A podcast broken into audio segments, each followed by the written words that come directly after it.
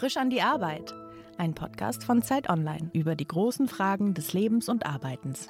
Herzlich willkommen bei Frisch an die Arbeit. Mein Name ist Daniel Erk und heute zu Gast ist die ukrainische Sängerin und Künstlerin Mariana Sadowska. Herzlich willkommen. Ja, hallo, guten Tag. Ich habe gerade Sängerin und Künstlerin gesagt. Das ist natürlich eine totale Verkürzung. Sie haben Stücke komponiert, Sie singen, Sie haben Klavier studiert. Wie sieht denn Ihre Arbeit im Allgemeinen aus? Tatsächlich verbinde einfach verschiedene Bereiche oder verschiedene Disziplinen. Ich wollte als Kind Schauspielerin werden und mache auch sehr viel im Theater, auch als Schauspielerin, aber auch als Komponistin für Theaterstücke und äh, Musikdramaturgin und leite Workshops und seit drei Jahren habe ich in Köln so einen ganz tollen deutsch-ukrainischen Chor, den ich leite, obwohl ich die Regentur nie gelernt habe. So ein Spaßchor. Und mein Alltag, leider gibt es wie bei allen selbstständigen Künstlern sehr viel Bürokram immer zu tun, sehr viele E-Mails antworten, die ich immer spät bin damit. Und sonst abhängig von Projekt versuche ich Raum zu, für künstlerische Arbeit für mich zu erworben, aber auch zwei Kindern und auch jetzt zum Beispiel in den letzten neun Monaten sehr viel so Arbeit wie Schutzwesten finden, Nachtsichtgeräte und auch helfen die Künstler, die geflüchtet sind. Ja, also alles, was dazu gehört. Wo Sie es gerade selber ansprechen, wie war denn Ihr letztes Dreivierteljahr? Wir sprechen ja am Ende eines schwierigen Jahres 2022. Seit dem 24. Februar ist Ihr Land, aus dem Sie stammen, zum Teil besetzt, zum Teil mit einem Krieg überzogen, den sich das Land, die Menschen dort nicht ausgesucht haben. Sie leben schon seit, glaube ich, fast 20 Jahren in Deutschland. Wie haben Sie das erlebt? Mit einem Wort zu sagen, das ist ein Albtraum und man will nur aufwachen und dass das alles vorbei ist. Das ist das erste Gefühl. Ich erinnere auch, glaube ich, das war der dritte Tag nach dem großen Krieg wo ich tatsächlich ja sehr starke Schmerzen hatte und habe Tabletten genommen und eingeschlafen. Und als ich aufgewacht habe, ich habe echt diese Hoffnung gehabt, dass das ist alles nicht wahr, das kann nicht wahr sein. Genau, aber wenn man dann in Details geht, also der Krieg ist angefangen nicht jetzt im Februar, sondern 2014 und ich war schon seit diese acht Jahren engagiert. Ich bin oft in die Frontgebiete gefahren. Ich habe hier in Deutschland humanitäre Hilfe gesammelt und hingebracht zu Menschen.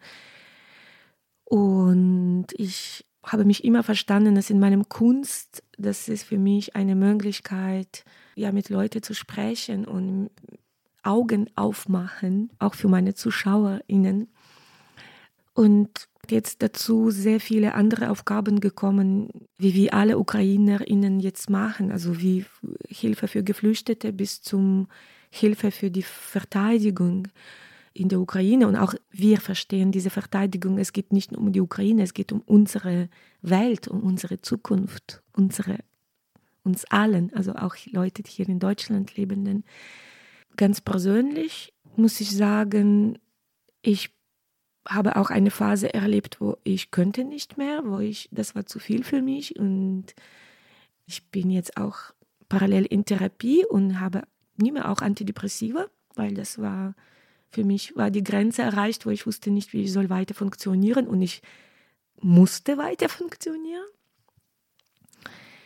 Genau, und natürlich habe ich Angst von diesem Winter. Meine Familie ist in der Ukraine, mein Bruder ist in der Front. Sehr, sehr viele meiner Künstlerkolleginnen und Kolleginnen sind in der Front. Meiste Leute, die ich kenne, bleiben in der Ukraine ganz bewusst. Und ich mache natürlich sehr viel Angst um sie alle. Aber gleichzeitig neulich halte ich mich an die Worte, dass Kunst, also meine Arbeit, Kunst, hilft, diese Angst zu überwinden und gibt Stärke. Und so sind wir und so bin ich so. Wir sind stark, wir leisten Widerstand und wir werden gewinnen. Und Frühling, wir warten auf Frühling. Sie haben gerade gesagt, dass Sie das Jahr mit seinen unterschiedlichen Belastungen an Ihre eigenen Grenzen gebracht hat. Ich stelle mir das schwierig vor, wenn man im Hinterkopf die ganze Zeit die Sorge um die Familie, um das Land, in dem man aufgewachsen ist, hat, Wie konnten Sie da singen? Ja, das ist interessant, weil ich in meinem Gesang, ich beschäftige mich mit uralter Tradition. Ich singe alte traditionelle Lieder, die ich sogar selber gesammelt habe. Ich bin seit ich 18 bin in die Dörfer in die Ukraine gefahren und mit alten Frauen und Männern mich unterhalten und habe diese ganze unfassbar reiche und lebendige, weil in der Ukraine das ist lebendige Kultur. Ich habe die Lieder gesammelt, ich habe die Geschichte äh, gesammelt, ich habe beim Rituelle teilgenommen oder Rituelle aufgenommen und, und ich habe für mich damals entdeckt, dass Gesang und Musik in traditioneller Kultur nicht nur zum Spaß dient oder nicht nur um die Gefühle mit Gefühle auseinanderzusetzen hilft, sondern in Glaube von Leuten oder in traditionellen Gesellschaften gibt es so eine Glaube, dass die Gesang eine Funktion hat. Und das zwar ganz bestimmte Funktion. Zum Beispiel immer noch die Frauen sind überzeugt, dass man muss zum Beispiel Frühling singen. Also nicht über die Frühling, sondern die Frühling selber. Dass wir mit der Stimme was beeinflussen. Wir beeinflussen Wetter. Und zum Beispiel gibt es Erntelieder, die hat man damals geglaubt, dass man kann Regenwolken weghalten. Oder Hochzeitlieder, wo man tatsächlich das Schicksal besingt. Und das ist sehr spannend, wenn man in diese Welt eintaucht. Das ist so ein märchenhafte, teilweise surrealistisch, also ich nenne das für mich Magic Realismus der traditionellen Kultur. Und das tatsächlich öffnet Fantasie, öffnet Inspirationen und das hilft mir jetzt zu singen, weil ich weiß, dass ich habe eine bestimmte Funktion. Ich kann singen für die anderen Leute. Ich habe Stimme. Ich kann das tun, was vielleicht die anderen Leute nicht können. Ich quasi stelle mir so ein bisschen manchmal wie Türöffner, ja. Und es gibt zum Beispiel eine ganz bestimmte Funktion beim Klagelieder, beim Lamente. Und das ist, dass der Schmerz rauskommt, aber auch in vielen Kulturen haben Menschen geglaubt, dass mit Klagelieder kann man das Böse weghalten. Und das hilft auch. Also wenn ich singe eine Klage, eine Witwe, die, die beklagt Verlust von ihrer Geliebte, von ihrem Mann, von Vater ihrer Kindern, ja, hilft mir das zu singen mit, mit Fantasie, mit Hoffnung, mit Kraft, dass das nicht passiert oder dass jemandem schützt. Sie haben aber nicht nur über ukrainische Volkslieder gearbeitet, sondern Sie haben ja ganz generell sich angeguckt, wie funktioniert Musik in Kulturen und haben in der Vergangenheit auch sehr stark ich weiß nicht, interkulturell gearbeitet, also auch zum Beispiel ein Album gemacht, in dem afrikanische Künstlerinnen und Künstler gemeinsam mit ihnen Musik gemacht haben und haben sozusagen Gemeinsamkeiten auch gesucht zwischen den Kulturen. Haben Sie den Eindruck, dass sowas wie so ein Krieg eines Nachbarlandes eigentlich die Hoffnung, dass das funktioniert, die Verständigung über Musik, dass diese Hoffnung vielleicht enttäuscht worden ist? Also mein ganzes Leben lang mich fasziniert Stimme und mich fasziniert, wie funktioniert Stimme und wie funktioniert Musik in verschiedenen Kulturen. Wo ist dieser Kern, dieser Herz, der wie ein Faden uns verbindet und wo sind die Unterschiede? Die Unterschiede sind zum Beispiel sehr oft so nicht was man singt, sondern wie man singt. Und tatsächlich, ich muss gestehen, dass lange her, also das war glaube ich von acht Jahren habe ich tatsächlich auch ein Projekt gemacht mit einem russischen Musiker, der auch mit traditioneller Musik arbeitet. Und ich war so hoffnungsvoll. Ich dachte, dass wir so quasi, dass wir uns tatsächlich tief verstehen und treffen. Und dann beim Kaffeetrinken habe ich ihm diese Frage gestellt. Das war schon 2014, also war schon nach der Revolution der Würde und war schon eigentlich nach der Krim-Annexion.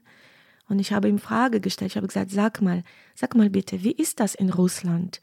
Es gibt doch Menschen wie du, es gibt doch Künstler, es gibt doch Leute, die, die wissen, was ist los, die verstehen, was ist los. Und dann sagte er, ja, aber weißt du, ich bin sowjetischer Mensch und ich verstehe nicht, wieso ihr wollt unabhängig sein. Ich verstehe nicht, wieso kann ich nicht in die Ukraine wie zu mir nach Hause kommen. Wir sind doch eins. Und da, ab diesem Moment wusste ich, dass ich mich getäuscht habe. Und ich jetzt beim Erzählen dieser Geschichte, ich versuche selber Antwort zu finden. Ich glaube, das Problem ist, dass diese Worte, ich bin nicht Russe, ich bin sowjetisch, dass da ist was, dass man sich abgrenzt von eigenen Wurzeln. Und dieses sowjetisch, für mich, das ist imperialistisch. Und ich glaube, das ist sehr, sehr wichtig für uns alle, weil wir Ukrainer kennen das. Weil wir haben damit zu tun, nicht neun Monate, nicht acht Monate, sondern mehrere hundert Jahre mit russischem Imperialismus, mit Kolonialismus zu tun.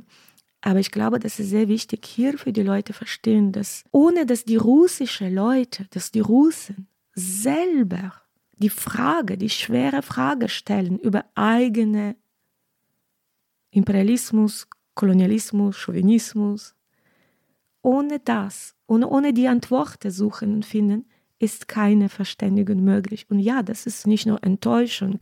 Im Moment ist mehr Wut und Zorn bei mir als Enttäuschung nur. Enttäuschung war lange her.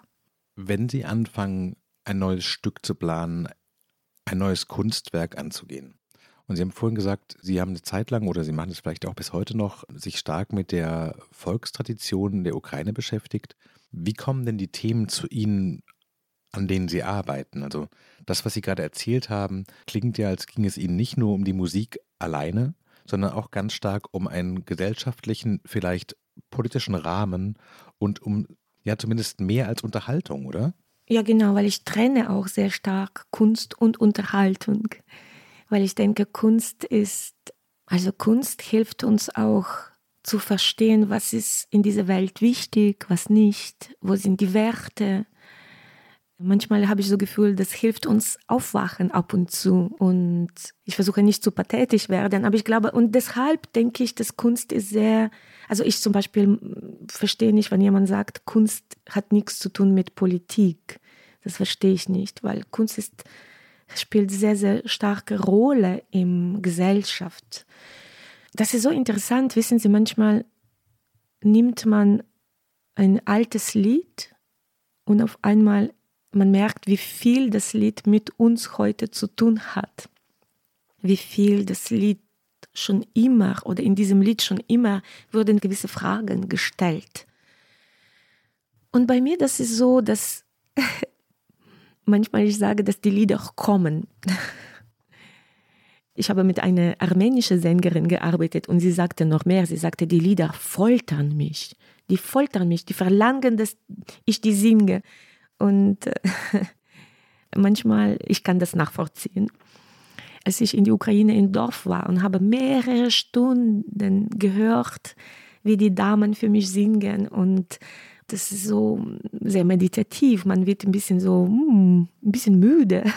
Und auf einmal singen die ein Lied und das geht direkt im Herz. Man so, hups, die alle Antennen sind auf und oft die erste Impuls, ich verstehe nicht warum, warum diese Lied zieht mir so, was ist, was ist passiert? Und dann schon zu Hause fange ich an, also ich transkribiere das Lied in Noten, ich höre mehrmals, ich versuche quasi verstehen, was ist versteckt in diesem Lied, so dass das so, welche Kraft ist da drin? Und so fange ich an, meine musikalische dann Arbeit, genau mit Fragen stellen. Also ist es quasi auch eine Forschungsarbeit eigentlich, weil Sie erst sammeln, dann strukturieren, dann die Lieder, die Sie finden und sammeln, aufbereiten, sodass sie vielleicht sogar das erste Mal überhaupt aufgeschrieben worden sind. Und dann machen die auch zugänglich, indem sie die wieder aufführen, richtig? Genau, das kann man so nennen. Und endlich arbeite ich auch an so einer Art lebendige Archiv, wo ich auch diese Lieder mit Hilfe von meiner Freunde, Freundinnen, Kolleginnen versuche, das auch zugänglich für alle machen, so quasi in, auch online. Genau.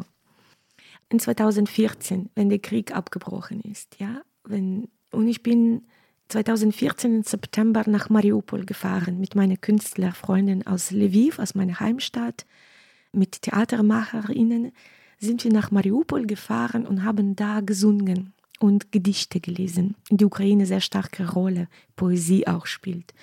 Und wir haben es gemacht in Dorf, in kleine Dorfclubs für die Omos und Opas und die Kinder und die Soldaten und in Theater in Mariupol, der Theater, der jetzt nicht mehr existiert. Das war so eine Aktion. Wir haben einfach, die Säle wurden voll. Die wurden voll mit Menschen. Ich werde das nie vergessen. Und wir haben Gedichte rezitiert und ich habe gesungen. Und das war so, ich hatte nie so stark Gefühl gehabt, dass ich jetzt physisch spüre, was Kunst tut mit uns allen, wie viel uns Schutz und Kraft es gibt. Also das könnte man echt physisch fühlen im Raum. Das selten beim Konzerten im Westen habe ich sowas erlebt oder kaum. Und dann habe ich da sehr viele Menschen getroffen. Mit Kindern habe ich gearbeitet und jetzt habe ich sehr viele Kontakte, sehr viele Geschichten gehört. Dramatische Geschichten, schreckliche Geschichten, hoffnungsvolle Geschichten. Und ich bin nach Hause gekommen, plus ich bin im Westen Ukraine aufgewachsen und ich tatsächlich, die, selbst bei mir die Propaganda hat gewirkt und ich dachte, dass in diese Gebiete, in Donetsk-Gebiete, ist nur alles, wird nur Russisch gesprochen, ist nichts an die ukrainische Kultur geblieben da. Und ich muss gestehen, 2014, ich war zum ersten Mal in Donetsk-Gebieten. Ich komme ganz aus Westen Ukraine. Und auf einmal habe ich entdeckt, dass da nicht nur ukrainisch gesprochen wird, sondern auch unfassbare Gesangskultur überlebt hat. Also ich bin in Dorfen dann gefahren und die Lieder gesammelt. Plus ich habe entdeckt, nicht nur ukrainische Kultur hat da überlebt, da sind griechische Dorfen, wo man noch altgriechisch spricht und wo man noch die Klagelieder, griechische Klagelieder finden kann, die nicht mal in Griechenland jetzt so leicht zu finden das war für mich wie ein Schatz. Und dann bin ich nach Hause gekommen und ich dachte, ich muss doch darüber singen, ich muss darüber erzählen. Und so ist mein Programm entstanden, wo ich mit Gedichte und Musik aus dieser Region habe ich so Kompositionen entwickelt und ja, und aus Geschichten, die ich da gehört habe. Das ist quasi die Erfahrungen, die man dann in künstlerische Form weiterbringt und teilt. Ich glaube, wir müssen an dieser Stelle einmal kurz sagen, warum wird Altgriechisch im Osten der Ukraine gesprochen? Und der Grund ist, dass in der Antike die alten Griechen, die über das Mittelmeer ihre Netzwerke gebaut haben, dass die in dem Siedlungsgebiet quasi am Schwarzen Meer damals sich auch niedergelassen haben und dass in der Ukraine einfach eine der Traditionslinien auch das antike Griechenland ist, was, glaube ich, die allermeisten Menschen in Deutschland nicht wissen. Genau, und plus dazu muss man sagen, in Deutschland Leute nicht wissen, aber selbst ich wusste nicht so ganz genau darüber, dass es sind die griechische Bevölkerung, die als Katharina, die Zarin, die Krim annektierte, sie hat massenhaft die Menschen deportiert aus Krim in diese Gebiete von Asowmeer. Und was es natürlich auch sehr tragisch ist, dass in Stalinzeit wurden die griechischen Leute extrem eigentlich getötet, nur weil sie griechisch sind. Das ist unvorstellbar.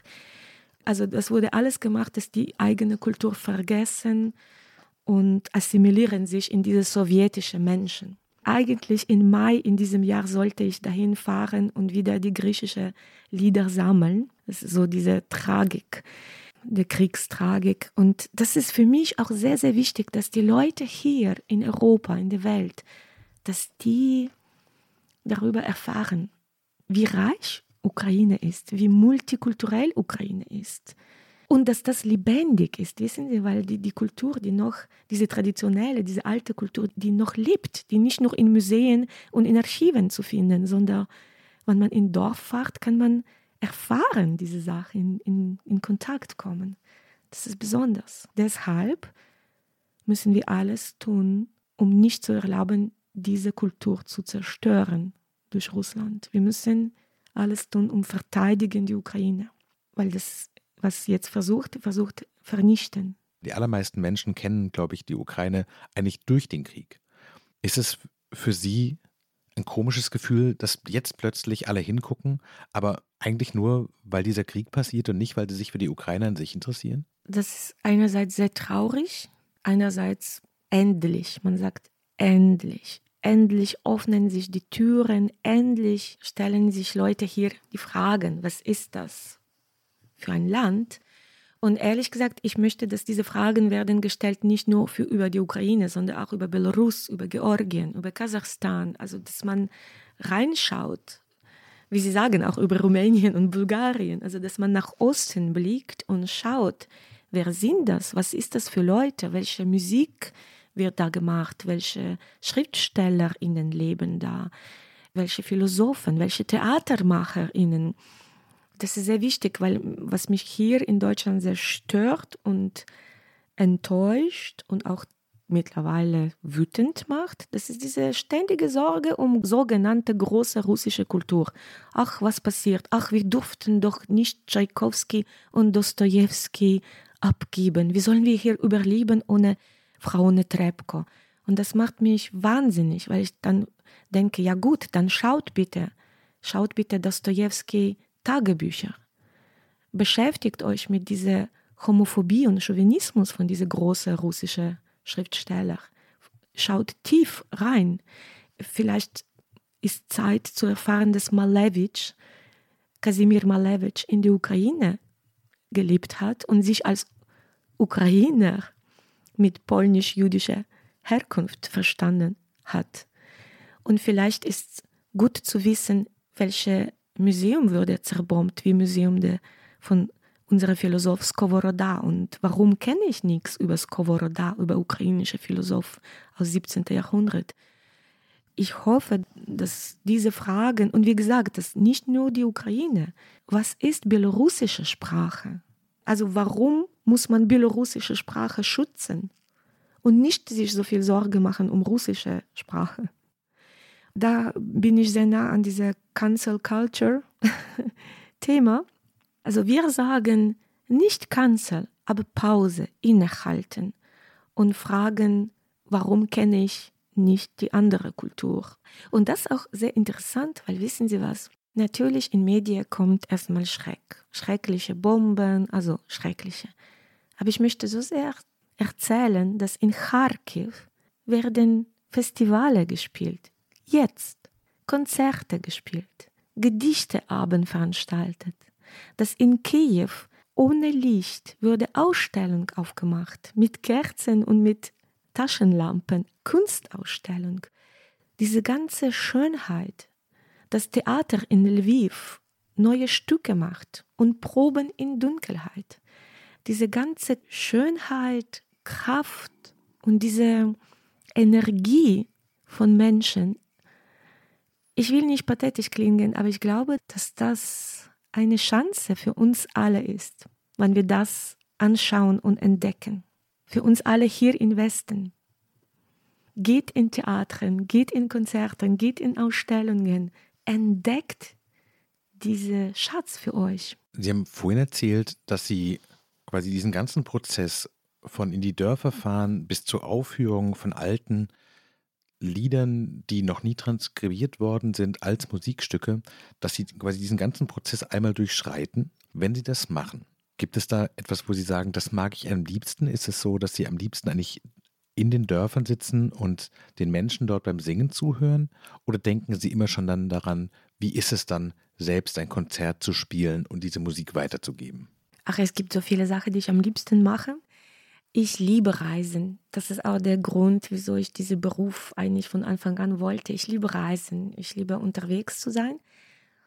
Obwohl jetzt um sich selber widersprochen, je älter ich bin, je mehr liebe ich auch zu Hause zu sein und in meinem Garten Zeit verbringen und unterwegs zu sein. Das ist ein bisschen wie so diese, diese Schutz, die wir tragen. Wir alle sind so gut geschützt. Wir müssen ja, wir müssen immer sagen, auf die Frage, wie geht's dir? Alles gut? Wie war dein Konzert erfolgreich? Also dieser ganze Schutz, diese ganzen Zeug, die wir in unserer Gesellschaft tragen müssen, um erfolgreich und ja, zu leben.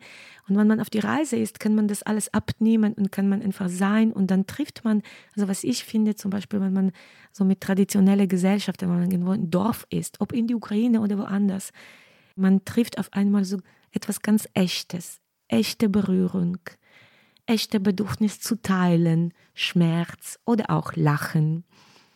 Man wird erinnern, das habe ich erlebt während meiner Reise in Afghanistan in 2002 und das erlebe ich jedes Mal in der Ukraine. So Wahrheit, echte Geschichte. Und das fasziniert mich sehr. Und ich muss sagen, ich habe nie gedacht, dass ich Sängerin werde.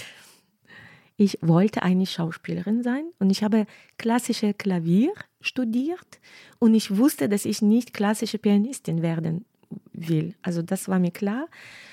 Und ich habe angefangen im Theater, mein Weg. Und dann quasi eigentlich dadurch, dass ich entdeckt habe, diese ukrainische traditionelle Gesang, und ich war so fasziniert, und dazu muss man sagen, ich bin in der Sowjetunion aufgewachsen. Ich dachte, es gibt nicht sowas. Ich dachte, es gibt nur diese sowjetische Kitsch-Folklore.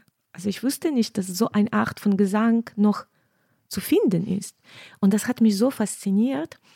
Und das war auch wieder, das war mein Bedürfnis, darüber zu erzählen. Ich war dann quasi privat in Amerika, weil meine Mama hat damals in Amerika gelebt. Und ich habe angefangen, in Ukrainian Communities in Amerika darüber erzählen. Ach, wisst ihr was?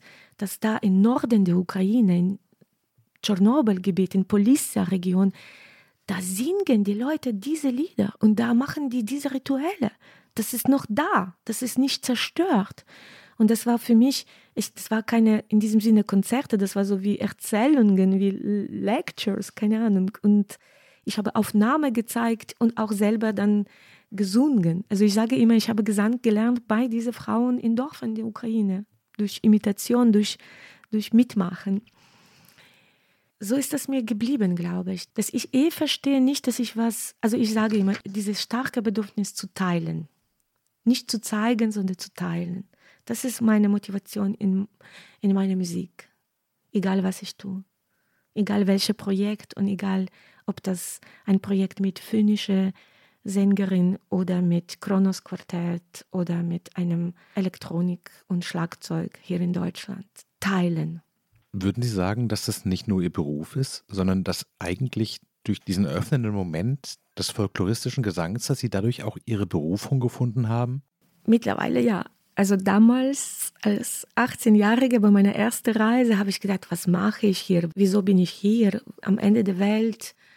Damals war das auch so, dass es gab keine Verbindungen, es gab kein Benzin, man musste sehr viel laufen zu Fuß von Dorf zu Dorf. Also warum mache ich das? Also damals wusste ich nicht. Und das kann man so sagen, das ist so ein bisschen Schicksal.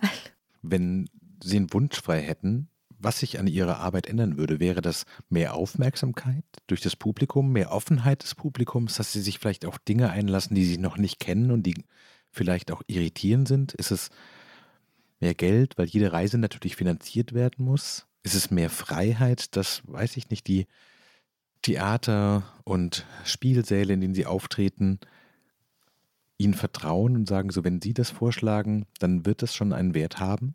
Es ist schwierig so generalisieren und so mit einem, einem Antwort. Also es geht nicht nur um vielleicht, ich weiß nicht, also egal ob das Musik oder Theater oder Literatur, ich habe so Gefühl, dass in meinen Kreisen, in die, mit Menschen, die ich kenne, was für uns wichtig, dass Kultur nicht durch Unterhaltung und Konsum überrollt wird.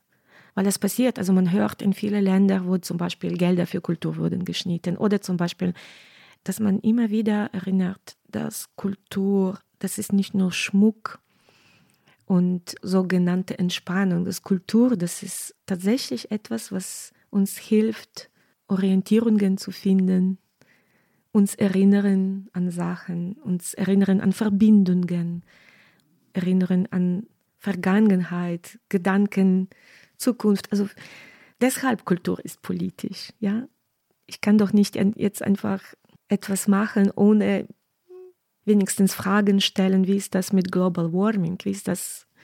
Welche Welt leben wir? Wie leben wir? Zum Beispiel jetzt gerade haben wir ein Projekt gemacht, ein Theaterprojekt, wo ich auch musikalisch tätig war, mit einem freien Ensemble aus Köln, Futur 3 und Schauspiel Köln. Und es ging um Holodomor, also künstliche Hungernot in der Ukraine in 30er Jahren durch Stalin veranstaltet.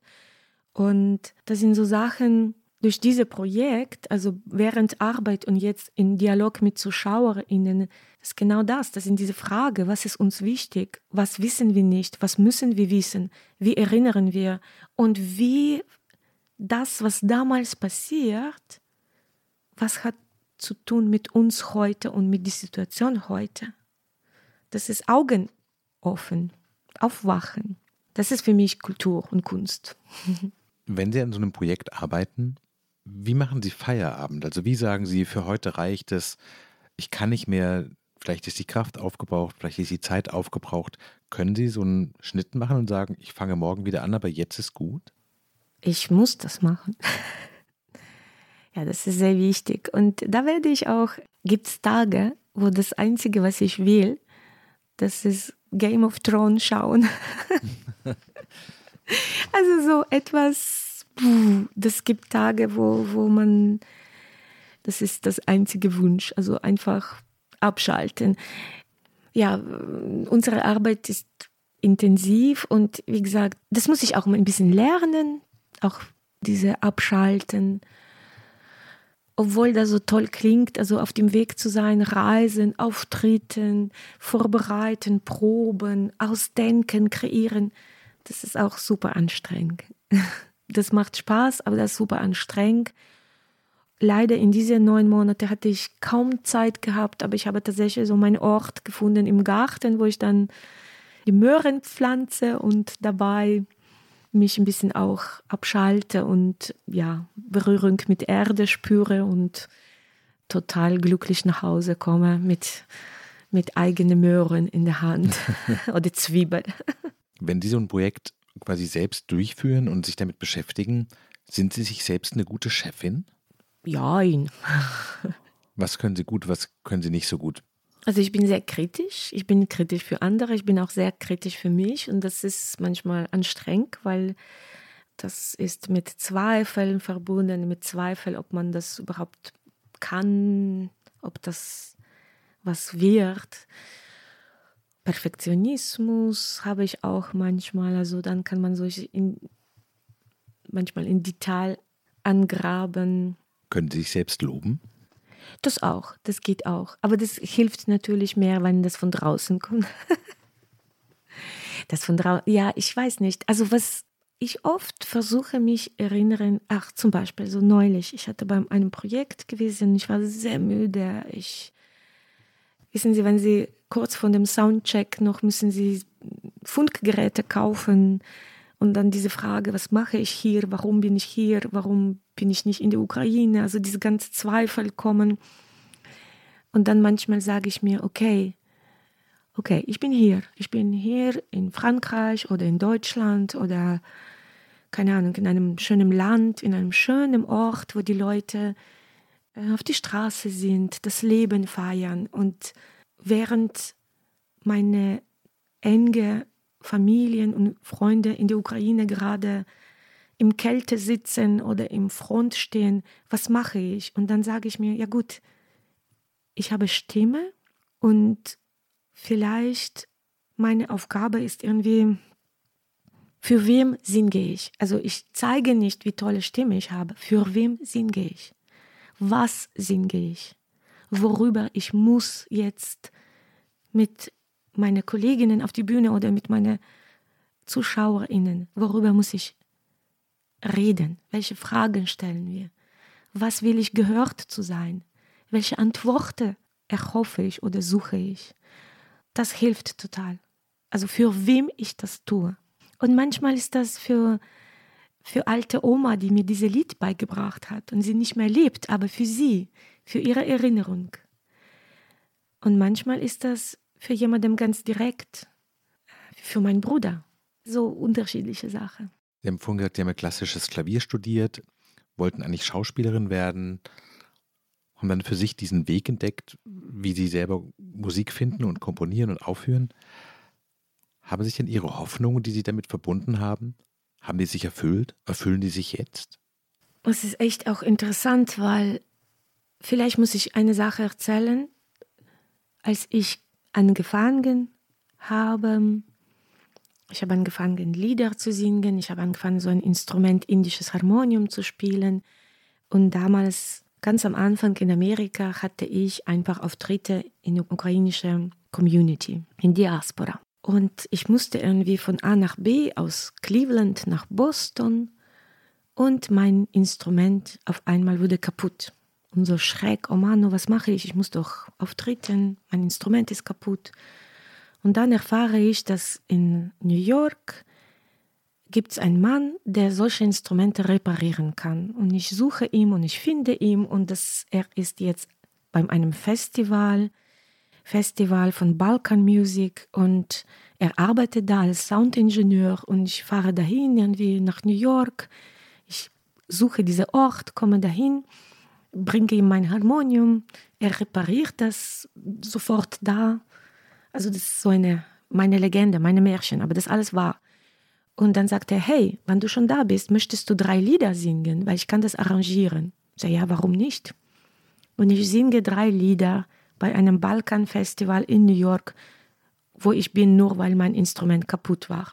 Und diese drei Lieder, also das jetzt kommt die Cinderella-Story.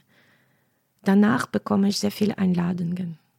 Und so fängt an bei mir mein, mein Weg, meine, Karriere. Und die bringt mich zu unfassbaren Menschen, unfassbare KünstlerInnen und tatsächlich öffnet mir sehr viele Türen. Und ich war sehr jung, so ein Einstieg, wow, grandios, durch einen Zufall.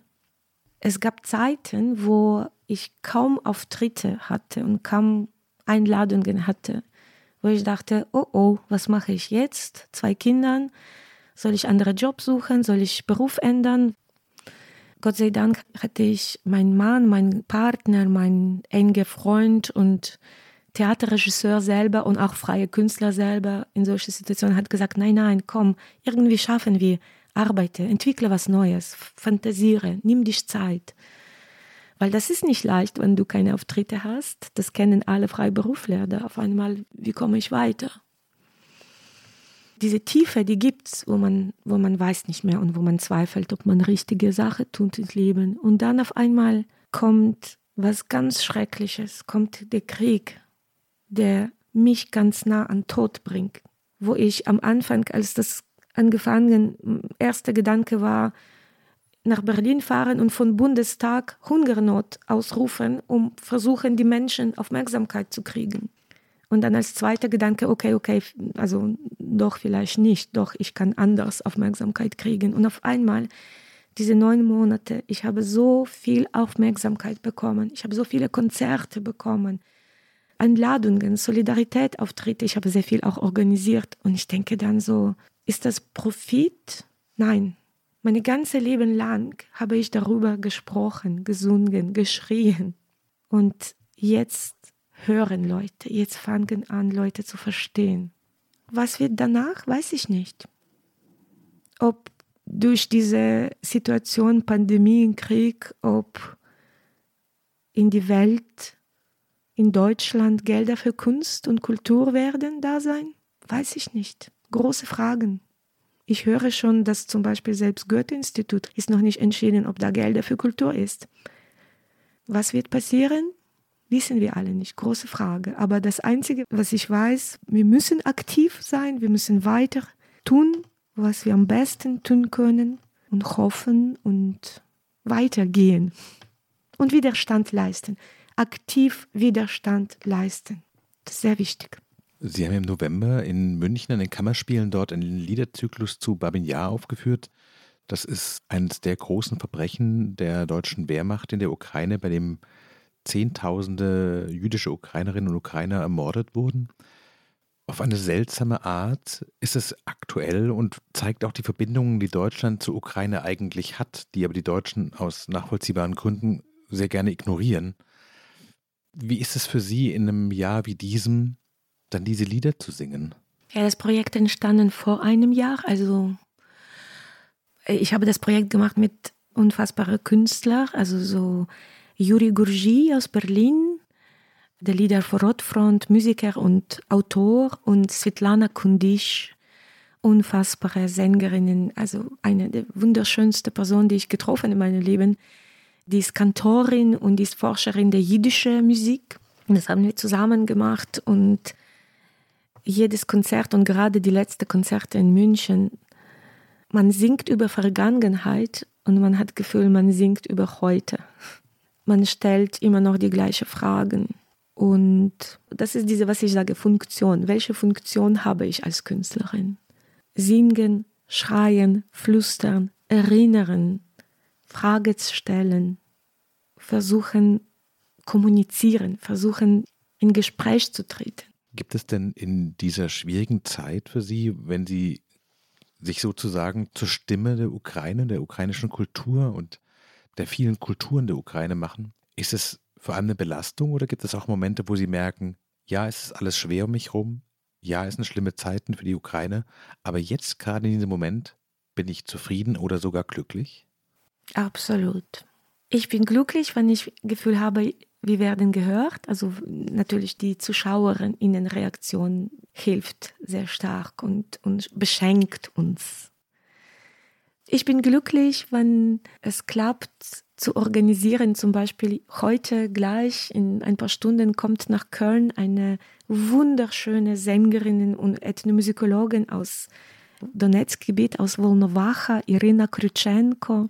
Mit Irina bin ich da in die Dörfer in, um Mariupol rumherum gefahren und sie war, sie hat sieben Monate Okkupation erlebt und jetzt endlich ausgereist und nach Deutschland gekommen und mir macht glücklich organisieren Workshops und Auftritte für sie, dass die Leute sie hören, mit ihr lernen, von ihr lernen. Und mir macht sehr glücklich, wenn mein Sohn, der studiert in Wien, schickt mir Voice Message und fragt Mama, kannst du mir ein Weihnachtslied singen, weil wir hier in unserer WG, wir wollen das lernen, ukrainisches Weihnachtslied. Und mein Sohn, der eigentlich, ja, eigentlich hat er nicht so unbedingt Interesse gehabt oder so, aber so, so eine Anfrage macht mir wahnsinnig glücklich. Vielleicht ist das der richtige Moment, genau die gleiche Frage zu stellen, weil wir haben jetzt die ganze Zeit über Musik gesprochen, wir haben über die Ukraine gesprochen, wir haben über den Gesang gesprochen. Würden Sie uns auch ein ukrainisches Weihnachtslied singen? Ja, ich werde es tun, obwohl das einstimmig nicht so toll, weil ukrainische Musik ist mehrstimmig, sehr oft polyphonisch. Aber trotzdem, ich singe ein Lied, den wir jetzt auch mit meinem Chor singen werden und weil das sind sehr schöne Worte, ich übersetze das kurz. Also Nikolaus, also der Santa Claus oder der heilige Nikolaus sitzt am Tisch, am Tafel, am langen Tisch und hat seinen Kopf verneigt und aus seinen Augen eine Träne kommt. Und aus dieser Träne wird Donau, das Fluss. Und in diesem Donau Jesu schwimmt, badet und alle Heiligen stehen auf die Bergen, auf die Ufer und bewundern. Das ist genau das, was ich meinte, dass diese mystische, magische, surrealistische und ein bisschen witzige, ich, ich liebe Vorstellung, wie die Jesus schwimmt da in diesem Fluss. Das ist die Geschichte und zwischen Versen ständig wird wiederholt, Paradies erblüht. Paradies auf Ukrainisch heißt Rai. Paradies erblüht in diesem Haus, weil man singt, wenn man kommt im Haus und man wiederholt. Und ich liebe diese Fantasie, dass wenn man das singt, dass tatsächlich man diese Paradies in jedem Haus schafft. Also mal schauen, ob ich diese Kraft habe durch Radio. Achtung. Sedete me kola Рай по кінці стола. Рай розивився, рай розивився, Христос народився. У цьому домі.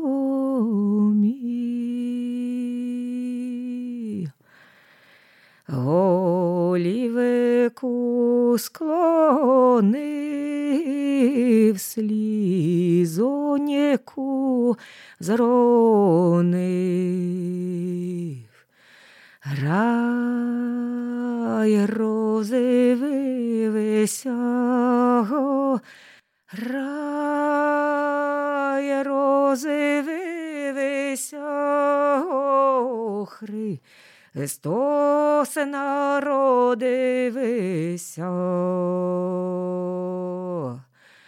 У цьому домі.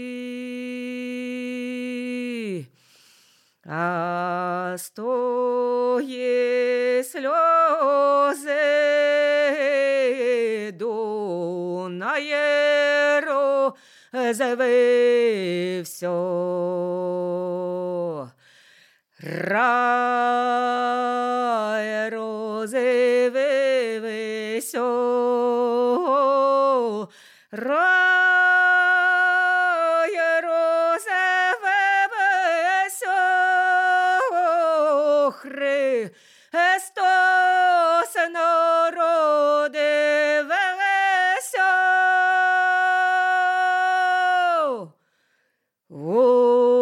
У цьому домі.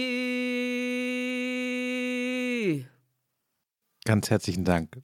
Es war wirklich sehr, sehr bewegend und ich kann nur sagen, ich hoffe, dass dieses Paradies, von dem Sie gesungen haben, wirklich zu jedem, der uns zugehört hat, ins Haus kommt. Und ich hoffe natürlich, wie wir alle, dass das Paradies möglichst bald in die Ukraine kommt, dass der Überfall endet. Vielen Dank für Ihre Zeit. Vielen Dank für den wunderschönen Gesang. Das war frisch an die Arbeit, heute mit der Künstlerin und Musikin Mariana Sadowska. Mein Name ist Daniel Erck. Das war der Podcast für das Jahr 2022. Falls Sie Fragen haben an mich, an Frau Sadowska, schreiben Sie uns gerne an frischandiearbeit.zeit.de. Ihnen vielen Dank für das tolle Gespräch. Viel Kraft für Ihre Arbeit und herzliche Grüße an alle Ihre Freunde und Verwandten in der Ukraine und alles Gute. Vielen Dank.